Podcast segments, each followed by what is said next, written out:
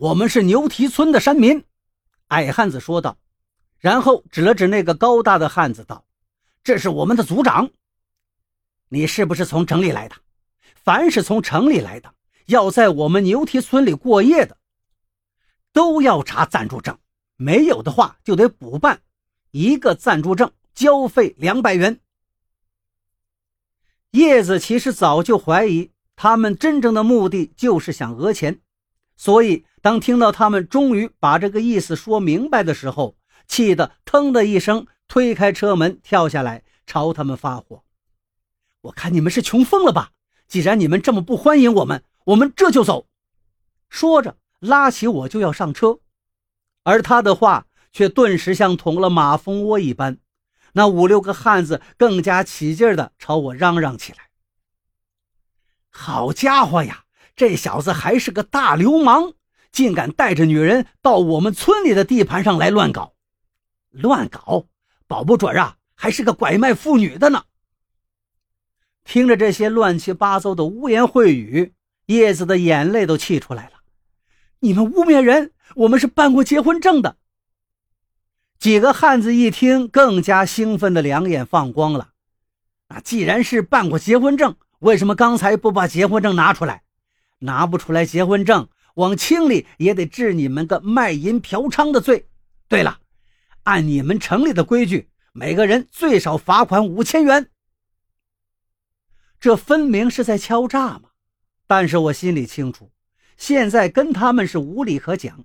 唯一的办法是尽快离开这个地方，然后到当地公安机关反映情况。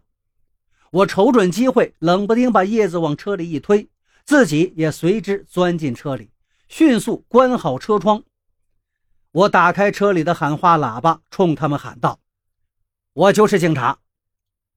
关于暂住证的问题，明天我会答复你们。现在，请你们立刻闪开。”可是我威严的喊话根本镇不住他们，他们没有一个人挪动位置，依旧气势汹汹地朝着车子里的我们喊叫：“我们的地盘，你们想来就来，想走就走，没那么容易。”那你们想怎么样？叶子气得呼的一下摇下车窗，瞪大眼珠子跟他们反问：“难道我们现在就给你们钱补办暂住证吗？”你这是什么态度？那几个人闹哄哄的扯开喉咙，冲叶子喊叫道：“这么晚了，我们现在还不办公呢，就是想办暂住证，也得明天早晨八点上班了才能补办。”还有人说道：“也行啊，现在办得再给上加急费一千块。”天知道，这么小的地方，居然也有这种官僚作风。更有甚者，还有人硬要来开我们的车门。你们下来！你们今天一个也别想溜！有本事跟我们到村里理论去！正在这时，只见又有几个人急急忙忙地朝这里奔了过来。我吃不准他们接下来究竟要干什么，会不会真的动起手来，心里不免有点紧张了。叶子推推我，怎么办？我刚才已经开过手机了，这里是盲区，没法报警。我知道，别怕。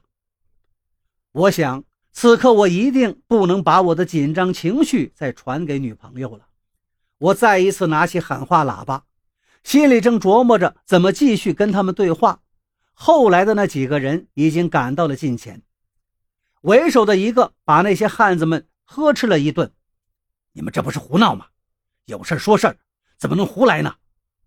随后，他一脸歉意地对我跟叶子自我介绍道：“我是这个村的支书，实在对不起，我来晚了。要不是您这个喇叭声音大呀，我还真不知道他们在这跟你们瞎闹腾。你们的车怎么停在这儿了？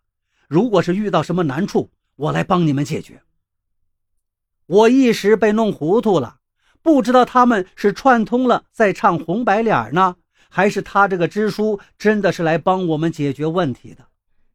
村支书大概猜出了我的心思，解释道：“同志啊，不瞒你说，我们村里每年都有人去城里打工，可是进城之后，城里人是三天两头要查他们的暂住证，碰上有些兄弟把证搞丢了或者忘带了什么的，那可就是一连串的麻烦事儿啊！